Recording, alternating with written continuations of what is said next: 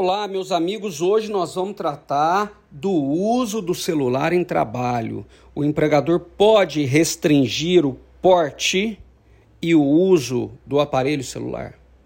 Parece uma questão tão simples do nosso dia a dia, tá todo mundo com o celular na mão o tempo todo, mas poucas pessoas falam sobre isso, consequências, se pode restringir, se restringir quais as consequências, com base em quê, qual a fundamentação legal. Então, nós vamos falar hoje, bem rapidinho, em dois minutinhos, sobre o uso do celular em trabalho.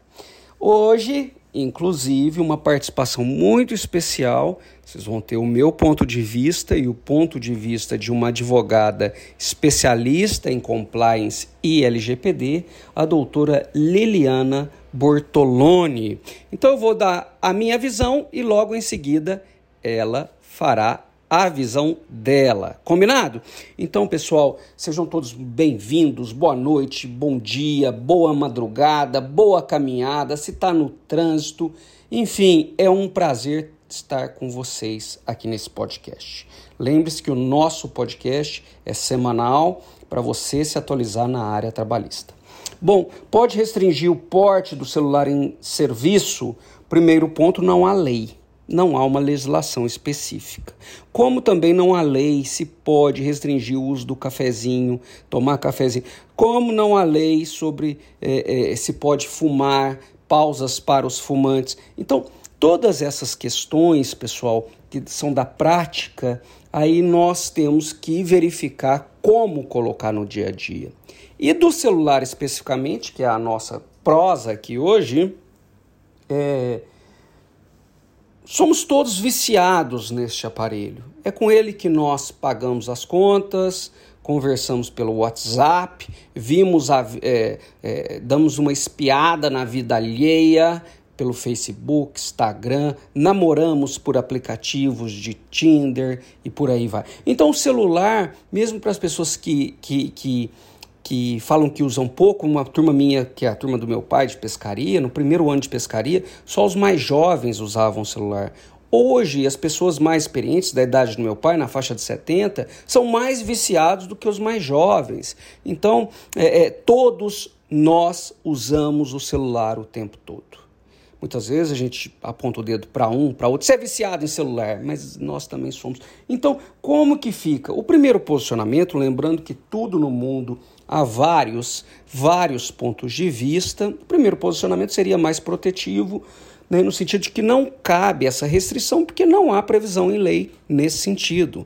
O aparelho é um objeto pessoal do empregado e ele pode portar o o aparelho celular, desde que não haja excessos. Então, não cabe às empresas proibirem o porte e o uso, até porque ali dentro tem muita intimidade, vida privada, ele pode utilizar para ter contato com os filhos em razão de uma urgência, ele pode utilizar como meio de prova, gravar uma, uma conversa é, se está sendo assediado, né?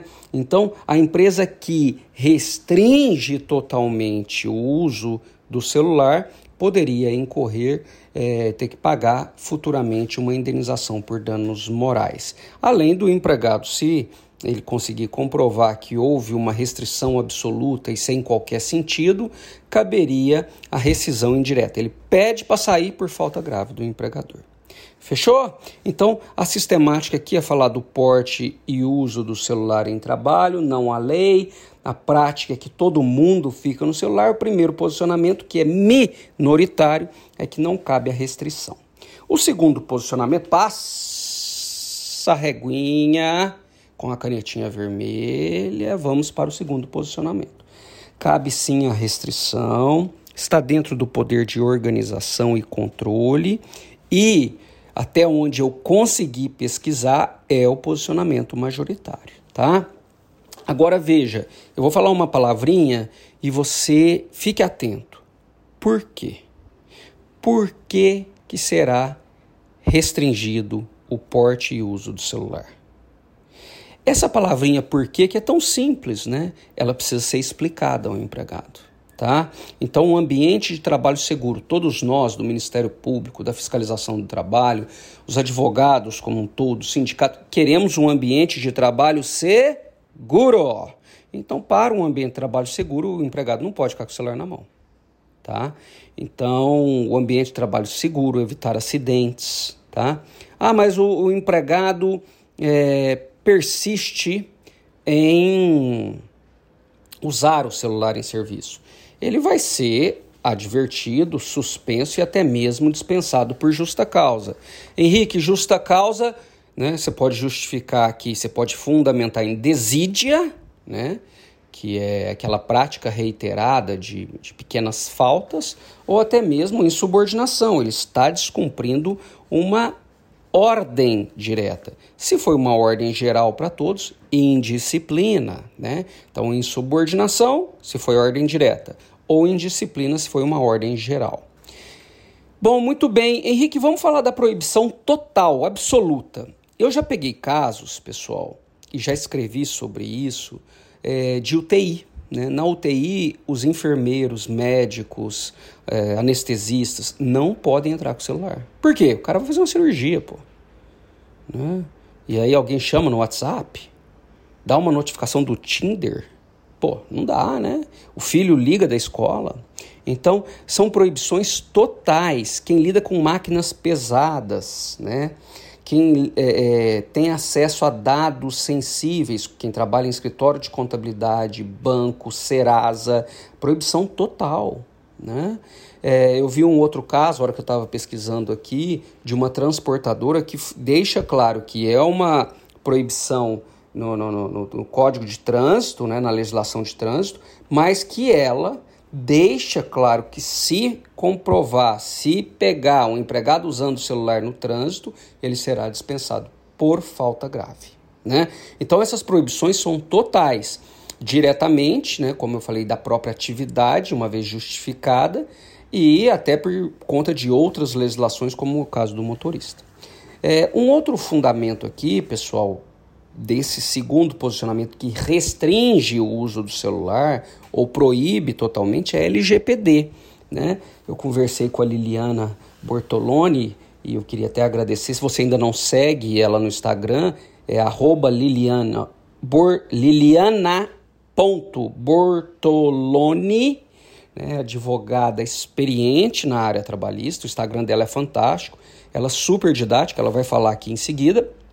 E é, ela até falou: olha, quando eu dou treinamento de LGPD, eu deixo muito claro que fotos dos colegas, foto do local de trabalho, isso não pode ocorrer, porque a gente faz todo um compliance, faz regrinhas para a proteção da empresa, eis que o empregado começa a postar foto da empresa, é, expondo colegas de trabalho e o ambiente empresarial. Tá bom? Então a LGPD tem que entrar aqui.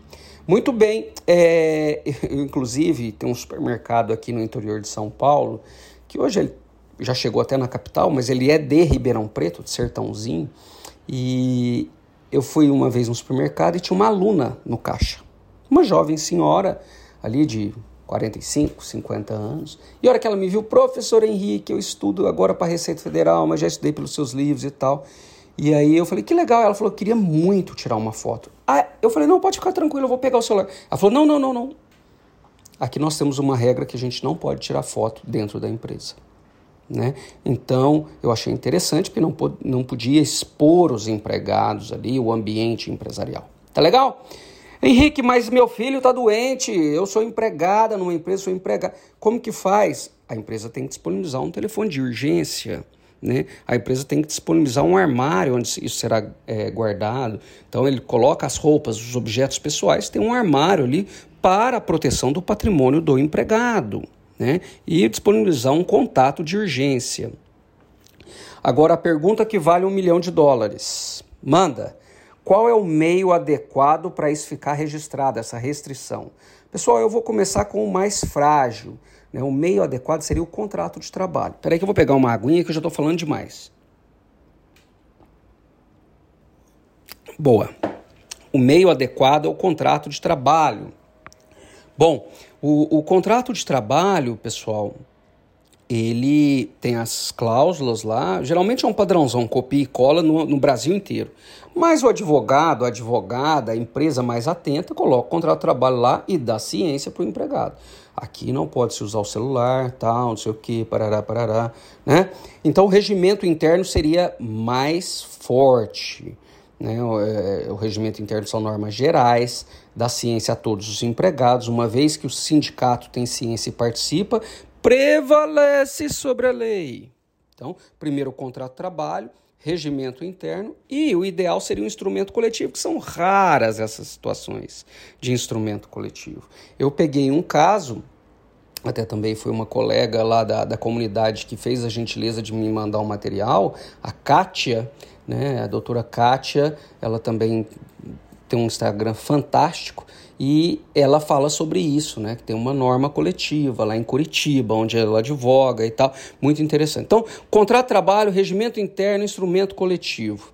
Tudo bem, meus amigos? Primeiro, posicionamento é minoritário, que não cabe a restrição. Segundo, é que cabe sim por todos esses motivos, inclusive a restrição total, desde que a atividade exija. Para encerrar, eu queria fazer um convite a todos os advogados, estudantes da área trabalhista, que, né, se quiserem é, discutir essas e tantas outras questões, nós temos a comunidade 100% trabalhista. É lá o local que a gente se atualiza o dia todo, com aulas, com vídeos. É um local Netflix, você abre lá é, esses vídeos, como nós estamos falando aqui, e tem um grupo de WhatsApp, muito interessante. Mas para a gente encerrar, é, o bom senso. Né?